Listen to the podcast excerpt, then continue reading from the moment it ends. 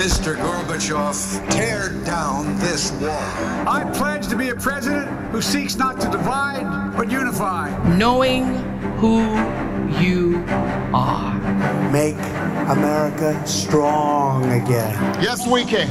If you work hard and you don't give up, you can do anything. When they go low, we go high. I'm going to make them an offer he can't refuse. But while I may be the first woman in this office, I will not be the last. Atlantic Talks.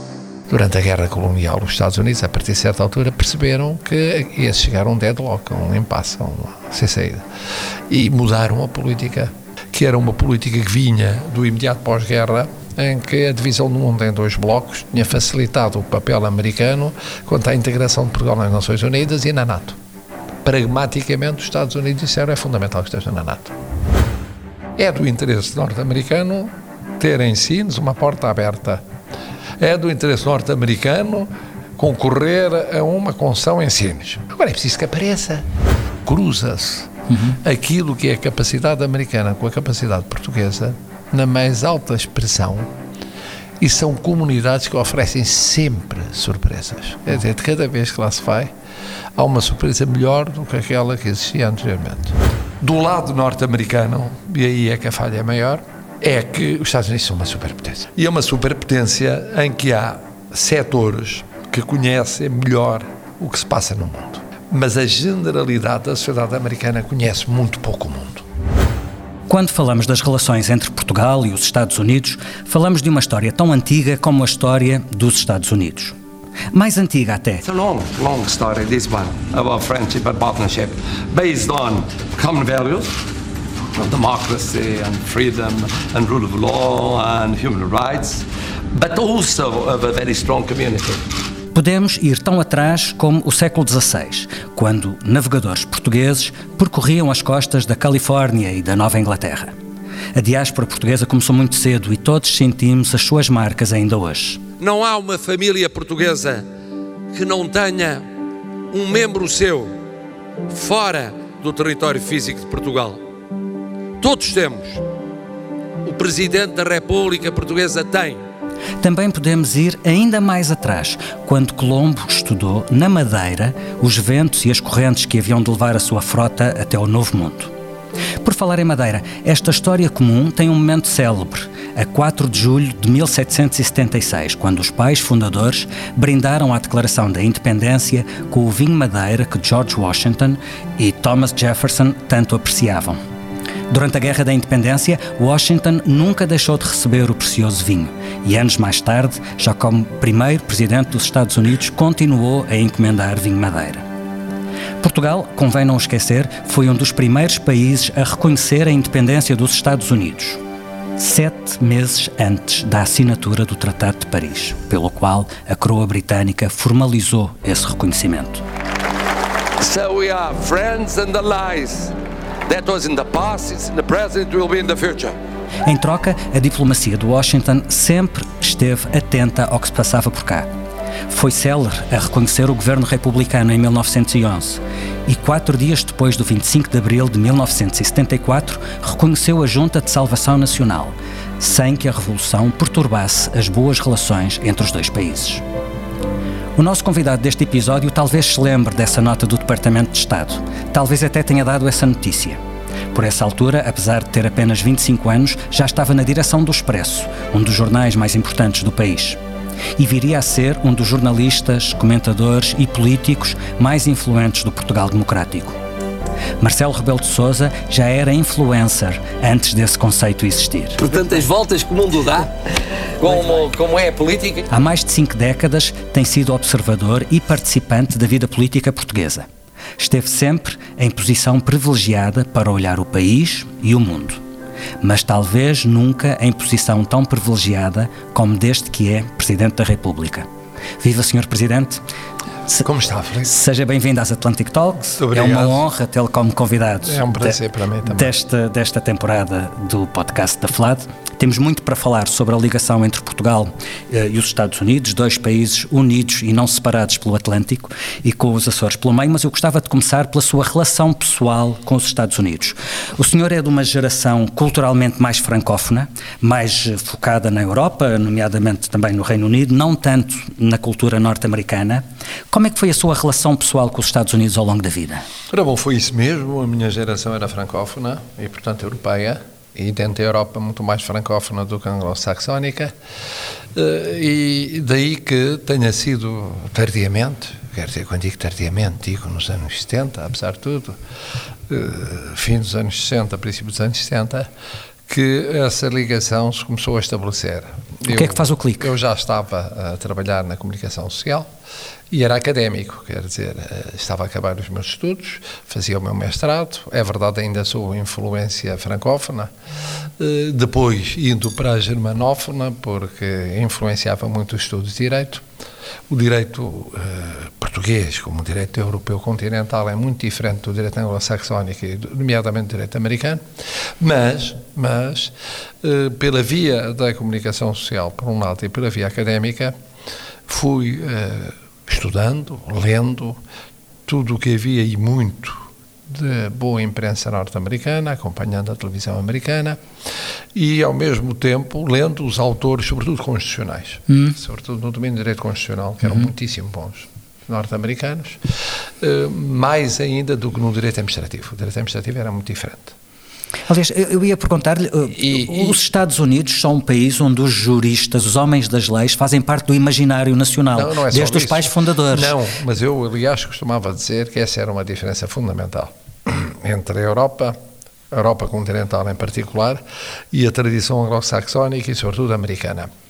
Há uma pirâmide social, se quiser, nos Estados Unidos, em que o máximo dos máximos é ser-se juiz do Supremo Tribunal Federal. É ser-se jurista. Para os juristas, eh, o ser-se um, eh, enfim, um servidor público é muito importante no domínio do direito. Hum, O ser-se advogado é mais importante do que é na tradição europeia continental. O ser-se juiz é bastante mais importante. E o ser-se, realmente, o estar-se no topo da magistratura judicial é estar-se no topo das ambições dos juristas e também das carreiras jurídicas. Não é assim na Europa, em que o topo é correspondente a lugares políticos, durante muito tempo, essencialmente exerci- exercidos ou desempenhados por juristas, abaixo a administração pública, a seguir, tradicionalmente, os tribunais passaram à frente depois da administração pública em muitos casos, e só depois a advocacia e outras tarefas. Nos Estados Unidos há uma grande tradição dos advogados políticos, de que, aliás, Barack Obama é um dos Ora, exemplos ora, mais, ora, mais bem-sucedidos nas não últimas é que décadas. não houvesse em Portugal essa tradição, mas por outras razões. A resistência à ditadura. Uhum. Os advogados eram co- correspondiam a uma profissão particularmente liberal, no sentido de independente das teias do Estado.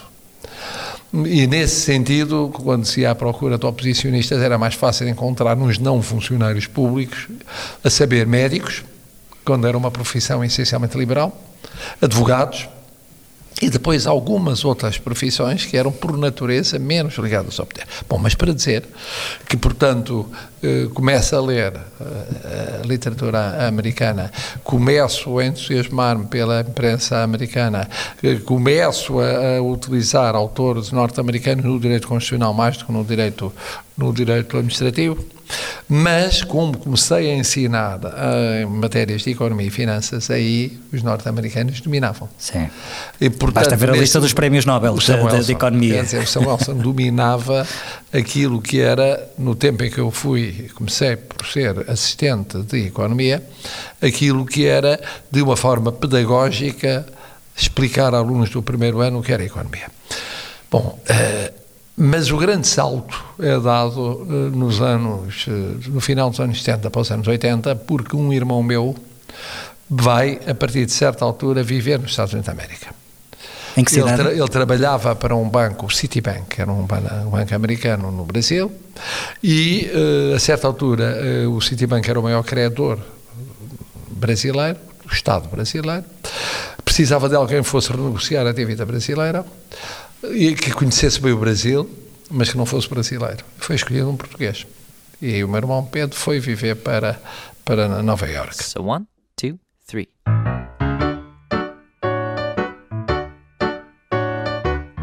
Eh, isso facilitou, naturalmente, ou, ou convidou a idas a Nova York. Portanto, a sua primeira visita aos Estados Unidos é alguns no início dos anos 80, é, é isso? Uh, sim, meados dos anos 80. Meados dos anos 80. Aí e é Nova York. Também a, a porta de entrada é Nova York. convidado por uh, universidades. Uh, porque tinha feito, entretanto, um curso no Estado de Harvard em Salzburgo, um curso de pós-graduação em meados dos anos 80 e, de, e, e, portanto estabeleci uma rede de ligações que iam desde professores de Virgínia até professores da outra costa, o que é facto é que depois juntei a isso o meu apreço pelo ténis, o que me permitiu ir ao, ao Open dos Estados da América.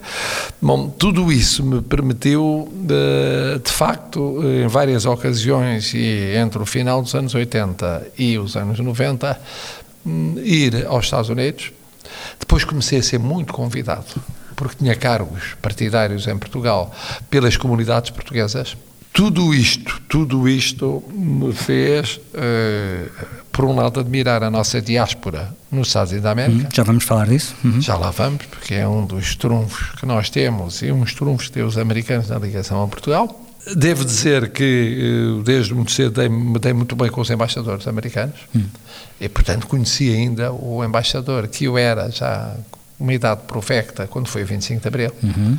e a quem escapou estivemos juntos uh, perto do 25 de Abril e estava-lhe a escapar o que estava iminente. Hum. E o senhor não, o senhor não, não, uh, não, ajudou, não, não ajudou a perceber? nada a Frank Carlucci. Imagino que não. Que lhe sucedeu e, e, com o qual tive episódios nunca, nunca espetaculares. Por exemplo, ele chegou e queria muito falar logo Uh, com um analista, que era dos poucos analistas políticos que publicavam em Portugal sobre a situação portuguesa, e perguntou: quer vir jantar à Embaixada Americana? Eu disse: porque é que não vem à minha casa? Não, vamos escolher um, um sítio neutro. E então ele escolheu um restaurante que havia para Orly, no, na Avenida de Roma, eh, que ficava na esquina com o João 21. Uh, e eu disse: está bem, acho bem. Depois perguntei: mas é tão pequeno, ouve-se tudo. Pensei eu comigo mesmo. E de facto, tinha assim as mesas sentadas como se fosse um comboio, estavam todas cheias. Eu disse, para falarmos à vontade não é mais adequado, não há perigo, é tudo gente amiga.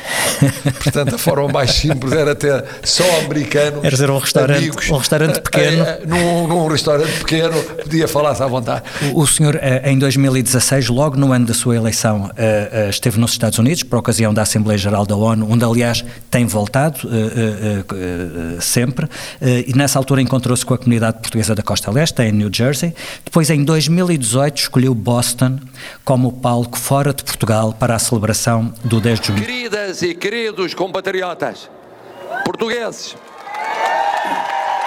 o senhor criou este conceito Exatamente. do 10 de junho, de junho, celebrado em Portugal e fora de Portugal, e foi primeiro em França, depois no Brasil, a seguir nos Estados Unidos. A diáspora portuguesa nos Estados Unidos é hoje uma das mais significativas e poderosas comunidades portuguesas no mundo. Quando o senhor diz, nessa, nessa ocasião, que esta é uma das comunidades portuguesas mais significativas e poderosas da nossa diáspora, está a pensar concretamente em quê? Na dimensão de um milhão e meio de pessoas, na relevância que muitos alcançaram na vida pública e política dos Estados Unidos, no seu papel económico ou na ligação que eles mantêm a Portugal em geral e aos Açores em particular? Em tudo, em tudo. Eh, as comunidades são todas espetaculares, mas há comunidades mais antigas e outras mais recentes. Há comunidades, sendo muito antigas, pararam no tempo. Houve outras que de repente se renovaram. No Reino Unido, por exemplo, há uma comunidade mais velha e outra mais nova. No Brasil, mais velha, mais nova. Nos Estados Unidos, a comunidade já é muito antiga. Como, aliás, recordou, e muitíssimo bem. Eh, essa implantação ocorreu, no caso dos açorianos é típico, é óbvio, uhum. Eh, há muitíssimo tempo e nunca parou. E, portanto, já é multissecular. Mas o que é espantoso é que, sendo multissecular, nunca envelheceu. Às vezes essas comunidades envelhecem. Segundo lugar, não envelheceu e radicou-se muito bem, muito rapidamente nos Estados Unidos da América. Uhum. Muito bem, naturalmente a nível local primeiro, depois a nível estadual e depois a nível nacional. Uma integração bem sucedida. Uma integração muito bem sucedida. Terceiro lugar, uma integração com participação cívica. Em muitos países, essa participação cívica demora imenso tempo a ocorrer. E não tem quem chegue rapidamente a lugares de topo. Nunca perderam os laços com Portugal. Nunca, nunca, nunca perderam os laços com Portugal. E Açores tem um papel determinante, porque a maioria esmagadoríssima está ligada aos Açores. Ainda no outro dia eu estava a receber aí um, um jovem, eu chamava-lhe jovem, mas ele depois disso tem 51 anos, que, que, é, que, é, que é notável e que uh, no momento em que estamos a falar, uh, não é hoje, é amanhã, vai ser condecorado uh, pelo embaixador de Portugal. Ele esteve cá, eu podia ter dado a condecoração, mas era tão justo fosse um embaixador como estava previsto, entregar a condecoração lá que eu prescindi de entregar eu mesmo para ser entregue lá. E que foi um dos obreiros importantes nas campanhas do Obama e é hoje o CEO hum. da Fundação Obama. Que foi entrevistado aqui nas Atlantic Talks Bom, uh, e agora só para tempo. mostrar como se há coisa de futuro é uma fundação de um presidente que aliás ainda é jovem, tem muitos anos para viver e que aposta no futuro. E ser um luso-americano a peça-chave hum, da multiplicação da presença dessa fundação no mundo. Mas há mais não só nunca esqueceram as suas raízes, como sabem tudo o que se passa em Portugal, até ao pormenor, ajudam em tudo. É preciso uma lei sobre uma matéria que tem a ver com o estatuto dos luso-americanos, ou tem a ver com a circulação entre os dois países, ou tem a ver com questões económicas ou financeiras. O senhor tem testemunhado essa eles disponibilidade? São, eles não falham uma lei, mas não é um falhar uma lei votarem, é convencerem os respectivos partidos a votarem. Tem influência real, tem uma influência potenciadora, porque não é só política, é económica e social uhum. e cultural. Mas depois o que é espantoso é que as comunidades, elas próprias, não perdem as suas tradições. E eu acho que isso deve, por um lado, uh, às características norte-americanas. É um país novo, novo, não envelhece, jovem. Hum. E, e, muito pragmático, lado, não é? Muito pragmático, muito de arregaçar as mangas. E, é? e, depois, não é ser só ser superpotência em termos geopolíticos, ou geoestratégicos, ou geoeconómicos, não é superpotência nos convívios pessoais, no relacionamento pessoal. Mas, do outro lado, nós que temos aquela vocação de que eu falo para a plataforma, para fazer pontes, então cruza-se uhum. aquilo que é a capacidade americana com a capacidade portuguesa na mais alta expressão e são comunidades que oferecem sempre surpresas. Quer dizer, de cada vez que lá se vai, há uma surpresa melhor do que aquela que existia anteriormente. Deixe-me colocar-lhe uma questão. Temos aproveitado todo o potencial não, dessa não, diáspora? Não, não. É, pronto, e, não, não, e em que áreas é que não, vê não, não, mas aí espaço para, para, para irmos mais longe? a conversa, porque senão ficamos aqui. Uh, Antes de ir lá, eu queria recordar o seguinte: como os Estados Unidos foram muito importantes, já recordou alguns momentos históricos, mas eu recordaria outros. Durante a guerra colonial, os Estados Unidos, a partir de certa altura, perceberam que ia chegar a um deadlock, a um impasse, a uma sem saída.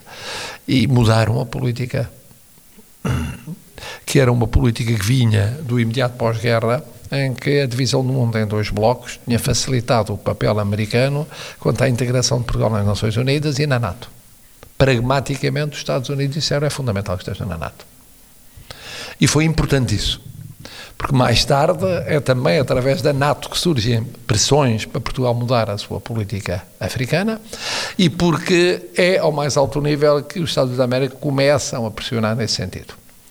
Depois, o papel crucial no 25 de Abril uhum. e no período revolucionário.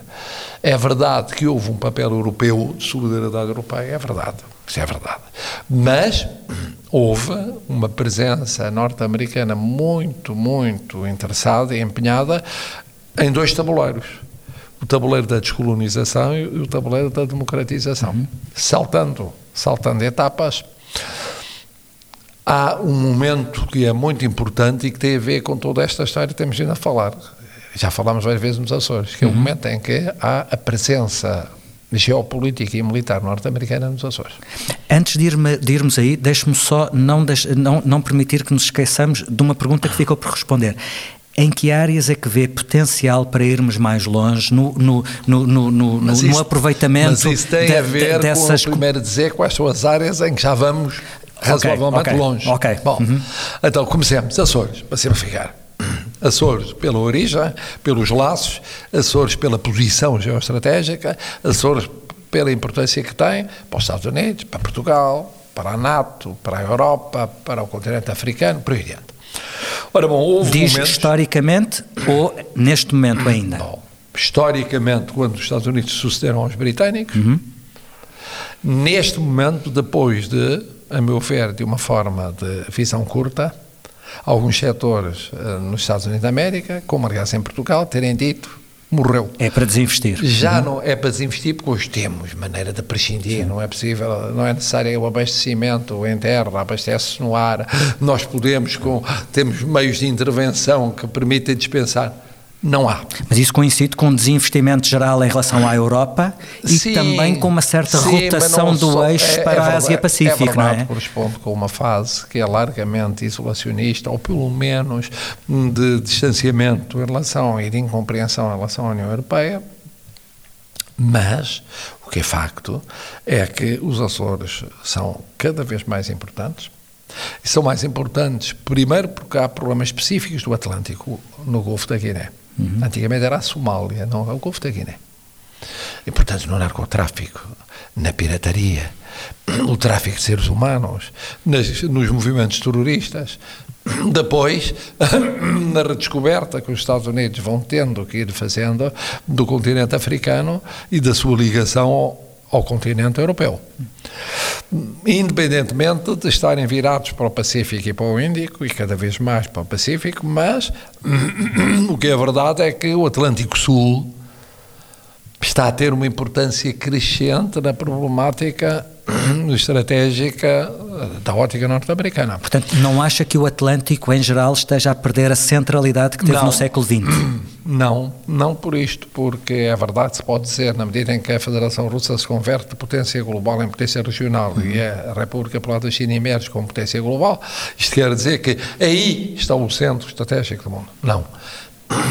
Não por uma razão muito simples, porque é verdade que por aí passa uma, uma, uma zona, ou aí se situa uma zona estratégica crucial para os Estados Unidos da América e em geral para os aliados que somos, amigos e aliados que somos, seculares, mas, mas o Atlântico é fundamental. É fundamental, primeiro, porque é para a estratégia económica chinesa.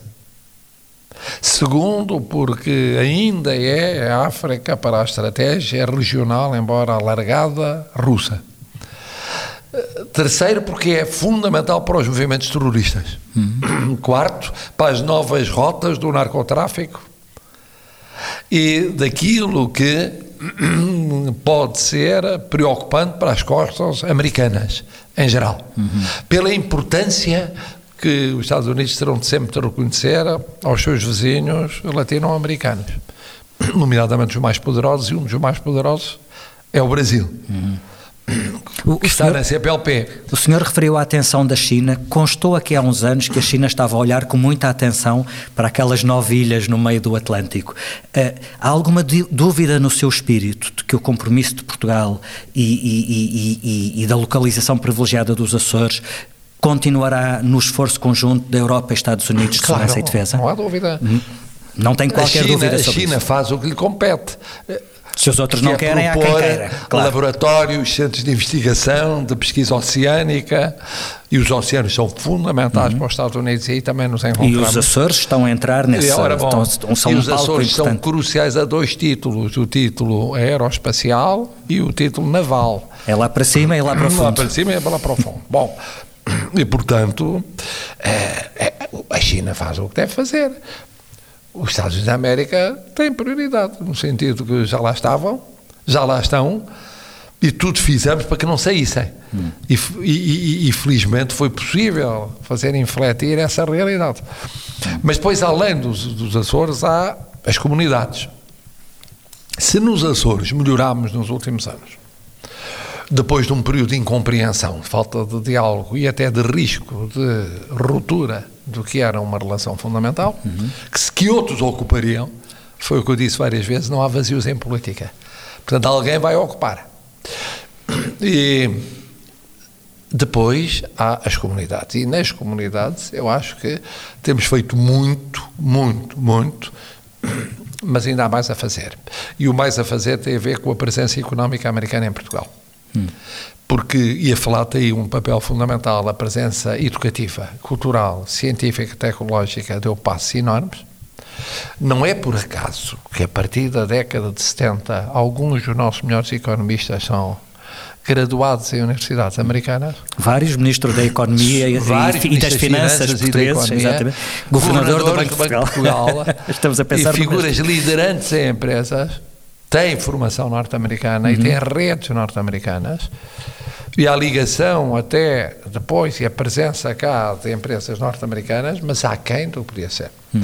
E aí, como sabe, a diferença é que a tradição europeia é que os Estados têm influência nas opções estratégicas Sim. das empresas, na América não. Hum. É, o em que setor funciona pensar, com muito maior liberdade. Em que setor se está a pensar em particular? Eu lembro-me quando esteve na Casa Branca e se encontrou com o Presidente Trump, falou, por exemplo, da energia, do setor não, da energia. É, a energia é crucial. Uhum. O gás líquido, quer dizer, é do interesse norte-americano ter em Sines uma porta aberta.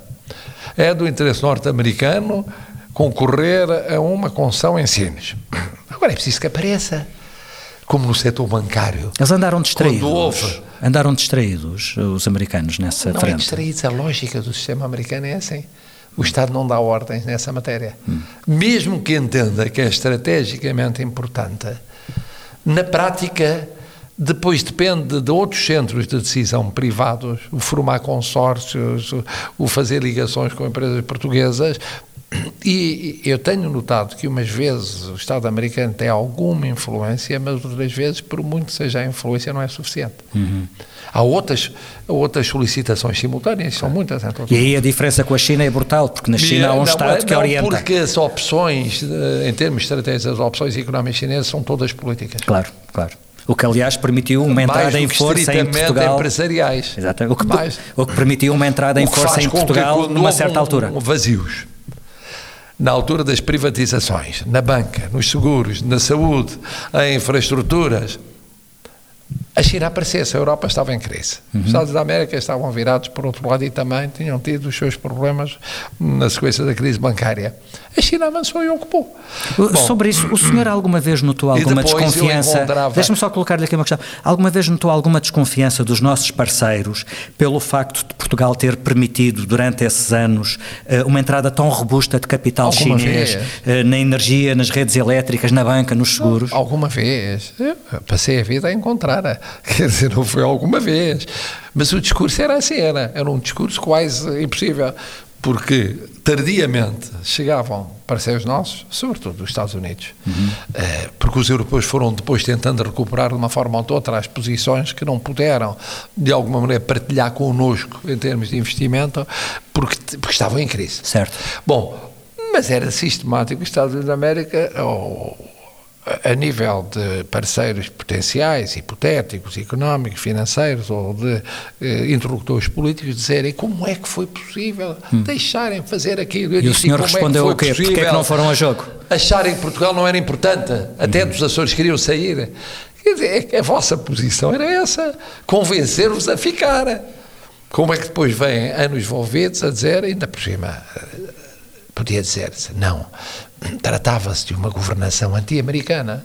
Não, isto ocorreu numa governação de centro-direita claramente pró-americana. E não acha, aliás, que alguma vez tenha havido em democracia uma, democracia, uma governação anti-americana? Nós entendemos-nos muitíssimo uhum, bem. Uhum.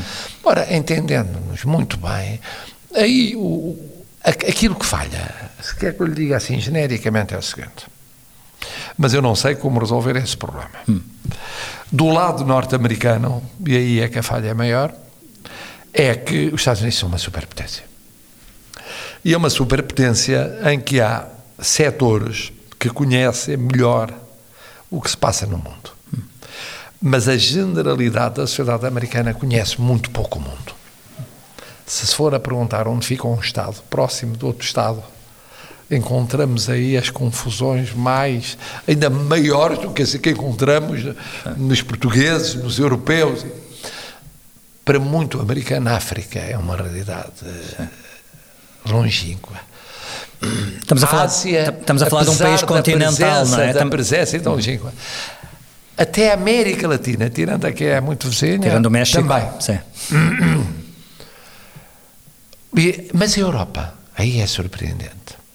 Não digo para os setores académicos, não digo para os setores eh, hum, culturais ou artísticos, não digo para setores eh, eh, que têm laços mais antigos, mas para o cidadão comum, para mim era uma perplexidade quando ia para a América um pouco mais profunda, era eh, compreender é mal. Eh, eu lembro-me sempre de, de- de- Se calhar é recíproco, nós às vezes também achamos que os compreendemos e não os compreendemos. Não, mas, não é? mas- mas não é compreender, é conhecer. Conhecer. Ok. E Conhecer. como é que podemos chamar a atenção deles? E aí, a ação que possa ser feita é importante, mas é uma ação sempre difícil, porque os Estados Unidos da América é- uma galáxia, não, é- não é uma potência, é uma galáxia feita de muitas realidades. E, portanto, cada Estado é um Estado. As comunidades portuguesas aí são cruciais, mas são mais pesadas em alguns Estados do que noutros. No centro dos Estados Unidos da América não há uma presença tão grande de comunidades portuguesas, há nas costas. Uhum, uhum. E esse é um problema objetivo. Mas podem ter um papel Outro- nesse chamar a atenção para os investidores. Nosso, nosso é o seguinte: é que nós vamos conhecendo o que se passa na vida política americana, em termos informativos, mas não temos, apesar de tudo, o intercâmbio, que deve começar nos mais jovens. Melhorou imenso, imenso, mas não temos o intercâmbio em, em escala suficiente para se conhecer tão bem os Estados Unidos da América como se conhece, por exemplo, a Europa. Que podia começar com os lusodescendentes, precisamente, não é? Não tem acontecido. Eles, não, eles têm feito isso. Eles têm feito o que podem e o que não podem. Mas eles representam um- um- apenas uma, uma gota de água importante, porque estamos a falar, a falar de mais de um milhão e meio. Qualquer dia a caminho de dois milhões. Quando eu disse isso ao Presidente Trump, ele ficou estupefacto, não sabia. O Presidente norte-americano não sabia do peso efetivo da comunidade. E, no entanto, alguns dos seus mais próximos colaboradores eram luso-americanos. O David Nunes, por exemplo. Luso-americanos. Mas isto vai muito realmente da atenção das pessoas e essa atenção tem que ser chamada. Portanto, eu diria, é preciso maior presença e colaboração em termos económicos. Apesar de tudo, aumentou, mas ainda é pequena a, a- a- existência, o investimento, a presença económica norte-americana em Portugal. Falámos da energia, que outras áreas acha que seriam interessantes e Portugal? Setor, setor financeiro, por Uhum. exemplo. Setor- Telecomunicações, setor transporte- digital. transportes marítimos. Existe, existe, mas pode ir mais longe. Os oceanos. É crucial. Portos, eu lembro-me É, lembro eu lembro de ter portos. acompanhado a sua viagem à China, Portos. eh, os- o, o interesse dos chineses nos portos portugueses. portos, infraestruturas básicas, infraestruturas básicas, tudo isso devia ser importante, porque Portugal é importante, estrategicamente. Hum, referimos há pouco a sua visita à Casa Branca com, com o então presidente Donald Trump. So, will Christian ever run for president against you? You wouldn't win. You know he won't. President, you know, you know something I must tell you. Portugal is not just the United States. That's No, right, It's a that's little bit right. different. Foi a primeira vez que visitou a Casa Branca, foi, nessa, foi nessa Foi, visita. quer dizer, tinha visitado como turista. Pois, mas, exatamente. Em situações políticas foi. Eh, e, Mas, e por exemplo, aí é muito importante eh, a empatia que se cria. E como é que foi esse encontro com aquele que foi um dos presidentes mais divisivos da história da América? Como é que foi esse encontro? O Eu que é que- sou suspeito porque eu tenho uma visão do Presidente Trump que é muito diferente do comum dos mortais. Eh, É assim, eu penso que o Presidente Trump, hum, eh, na sua maneira de ser, é diferente da forma como as pessoas o veem. Eh, É muito mais cerebral do que se pensa. Eh, e é, é- é muito mais eh, pensado, eh, eh, determinado naquilo, quando entende que deve ser, nos momentos em que deve ser. Hum. E depois, depois fala para o seu eleitorado, isso é outra coisa. E aí ao lado mediático do Presidente Trump, que está muito associado ao que eu chamo o Trumpismo, uhum. que persiste para além do fim da administração Trump, para como, além do fim da administração como, Trump e persiste... Não, como, os, como os populismos persistem na Europa e um pouco por várias democracias, para além daqueles que no momento inicial personificaram a sua primeira, a sua primeira mensagem. E, portanto, o que acontece, hum, e, a, e, e a sociedade fica presa desse populismo, porquê? Porque as, os, os contextos económicos e sociais o favorecem. Hum. Quer dizer, aquele eleitorado não cai do céu em um eleitorado que corresponde a uma situação económica Sim. e social São pessoas que existem, são pessoas na que idade, estão... Uhum. Uh, setores em crise, uh, apelo mais eh, nacionalista ou isolacionista, ou pelo menos protecionista, por causa dos efeitos da globalização naquelas áreas, não noutras áreas. Hum. E, portanto, uh, digamos, ali mas houve, houve, aspectos em que ele foi precursor, a ligação direta aos eleitores, passando por cima do sistema. Hum. O que é naturalmente perigoso para os sistemas, sempre. Mas o senhor admira a maneira como ele conseguiu fazer isso? Não, não é um problema de admirar, eu, eu, eu analiso. Eu perguntei se admira, não no sentido de se gostava, mas no sentido de perceber que ele fez algo que ninguém tinha feito coincidiu, antes. Coincidiu com o peso crescente das redes sociais, que já vinha do Presidente Obama, uhum. embora utilizado num quadro completamente diferente para aproximar pessoas, não para aproximar só o líder de determinados eleitorados, hum, estabeleceu um, um, perfil. Esse perfil depois eh, foi projetado em vários países. Eh, enquanto durar a crise pandémica, prolongou eh, as situações da crise económica e social, que são condições favoráveis a esses apelos, que são apelos de contestação a eleitorados que se sentem injustiçados e marginalizados e, portanto, são contestatários, e os temas, e esse é um facto, os temas estão, em toda a parte, muito. Uh, os temas clássicos, muito antigos. Nós temos aqui. Ou obsoletos. Temos uma polarização nos Estados Unidos que teve o seu cúmulo naquele ataque, no dia do ataque ao Capitólio, não é?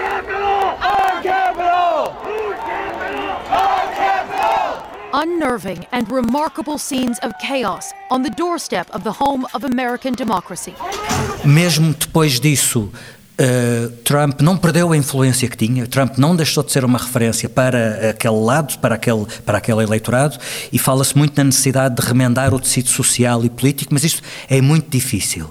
O que lhe pergunto é: vê o caso americano como um exemplo concreto dos riscos que as nossas democracias seguem, correm quando seguem por vias mais extremadas ou populistas? O, o problema é o seguinte: eh, os Estados Unidos da América são a maior democracia do mundo. Ponto. Temos depois a Índia, a Índia que é a maior sim. democracia do mundo, mas é em população. Uhum, então, digamos, é a mais antiga e clássica democracia do mundo. E, e, e porventura a mais sofisticada. Mas também a mais complexa. O problema é este, é que hum, ali vemos em grande e primeiro aquilo que é em pequeno e em segundo lugar, terceiro, quarto, quinto lugar, pode ocorrer noutras democracias, que é como é que sistemas concebidos para um certo tempo político reagem a um tempo acelerado. Segundo, como é que concebidos para certo tipo de comunicação reagem perante formas mediáticas completamente diversas e aceleradas. Terceiro, como é que a representação funciona, pode funcionar, quando as estruturas representativas são, por natureza, muito lentas, limitadas, ainda que num esquema muito flexível, em que os partidos são catch-all parties, quer dizer, eh, são frentistas, mesmo assim. Mas não conseguem dar resposta. Têm dificuldade em enfrentar movimentos inorgânicos como aqueles que estão a aparecer um pouco por toda a parte. E ali aconteceu em grande em momentos críticos, onde isso fica mais patente. E para nesse sentido foi um laboratório, e é um laboratório eh, muito interessante para analisar, e para perceber uh, como é a realidade e até a dificuldade de rejuvenescimento dos sistemas. O sistema depende assim tanto do protagonista, ou colocada a pergunta de outra maneira, a transição de Donald Trump para Joe Biden trouxe um mundo completamente diferente, ou no essencial o mundo continua a ser o mesmo? Não, não, mas trouxe uma coisa importante que é havia duas administrações em simultâneo, a administração clássica e a administração presidencial, passou a haver tendencialmente uma só administração. Embora o trampismo continuasse como ruído de fundo ou música de fundo, conforme as perspectivas, em setores da sociedade americana. Hum. Aquela perspectiva que se criou e de que se tem falado muito de uma nova Guerra Fria entre os Estados Unidos e a China e que é um, um, que é um cenário que surge muito durante a presidência Trump, continua a haver essa perspectiva no horizonte? Primeiro, eu não sei se concordo com a ideia de que no mandato anterior houvesse a Guerra Fria. Hum. Houve declarações que faziam soar a Guerra Fria, mas entre as declarações e os factos houve uma, uma grande distância. Okay. Tradicionalmente, aliás, os democratas são mais, uh, como é dizer, reticentes em relação às relações com a China do que hum. propriamente os republicanos. trouxe, trouxe uma fase interessante em que nos encontramos, que é o wait and see. Hum. Quer da parte dos Estados Unidos, quer da China. Declarações claras, mas como estamos ainda com pandemia, estamos ainda na viragem para a recuperação económica e social, sente-se que de parte a parte e um pouco por toda a parte no mundo, vivemos uma charneira. Hum. Talvez o senhor prefira, em vez do facilitismo da expressão Nova Guerra Fria, uma expressão que eu ouvi uh, uh, usar uh, na Assembleia Parlamentar da NATO em outubro, em Lisboa, que é um novo multipolarismo, mas sem multilateralismo. É isso mesmo. A ideia, aliás, não é minha, é do ex é a seguinte: nós temos vários polos de graus diferentes de influência, uns a subir, outros a descer e mesmo os que estão a descer, muito influentes, e os que estão a subir ainda não tão influentes como isso. Uh, e esta situação de charneira, em que há estes vários polos, em que ninguém pode ter ilusão de ser o único polo, ou uhum. o polo único determinante, tem de conviver com outros. Mas não há uma organização internacional ajustada a isto, porque as organizações internacionais estão muito desatualizadas. As Nações Unidas estão muito desatualizadas conceito de segurança corresponde ao mundo do pós-guerra. Uhum. A própria NATO, é, a NATO chegou aos 70 anos, não sei se chegará aos 80. não tem expressão em termos jurídico-políticos ou jurídico-institucionais. E como não tem expressão, isto faz a voltar o peso de potências médias, emergentes ou não emergentes, que de repente podem mais, porque há um empate, há um impasse, há um compasso de espera no relacionamento entre as maiores potências. E, portanto, valem mais. De repente tiveram, tiveram uma, uma mais-valia em, em, zonas de charneira, uhum. o complica o multipolarismo. E os instrumentos de solução da, dessa nova realidade internacional estão desatualizados, uhum. estão desajustados. Não talvez, talvez um desses exemplos, um exemplo disso seja a NATO. Chegou aos 70 anos, não sei se chegará aos 80. Há tempos o presidente Emmanuel Macron dizia que a NATO está em morte cerebral. Qual é o seu diagnóstico? Não, eu acho que não. Isso é uma declaração muito própria do espírito brilhante do presidente francês, eh, que é uma pessoa muito inteligente e muito culta. E como os franceses gostam de vez em quando encontrar expressões fulminantes sim. que produzem um grande efeito. Aquela teve efeito. Mas, que são, mas que são simplificadoras. Não, o que acontecia com a NATO era uma coisa diferente. É que, havendo duas administrações norte-americanas, uma clássica e outra presencial, a NATO teve de conviver com as duas. Hum. Adversário principal é a Federação Russa é a realidade que correspondia à, à posição clássica, é o Daesh. Ou é o Daesh, é o terrorismo. Ou são as duas. Hum. Ou são as duas mais outras. Ou é a emergência militar da eh, China a e a ameaça de, sobre Taiwan. Uh, Por outro lado, a NATO tinha que fazer face a uma nova realidade que assumiu finalmente, que era não olhar só para o Ocidente, nem o Oriente, nem o Norte olhar para o Sul. Porque muitos dos problemas dos países da NATO vinham do Sul. Primeiro as migrações, os refugiados e depois veio realmente o terrorismo e tal. Logo, eh, a, partir daí, a partir daí, eh, isso deu à NATO a necessidade de ir repensando, retocando o conceito estratégico. Veja que na, nos documentos basilares da NATO, só muito recentemente é que entrou a China. Uhum. Porque como era uma orientação regional... Estava fora do, do fazia âmbito... de conta que... Mas como é que se pode fazer de conta que não há África, ou que não há Atlântico Sul, ou que não há China, e que isso não pesa... Há aqui o que a NATO já admitiu há muito tempo, e agora vai sofisticar certamente em Madrid, que é há aqui uma realidade complexa, integrada, com vários vetores e várias dimensões, que obriga a própria NATO a permanentemente ter uma atualização.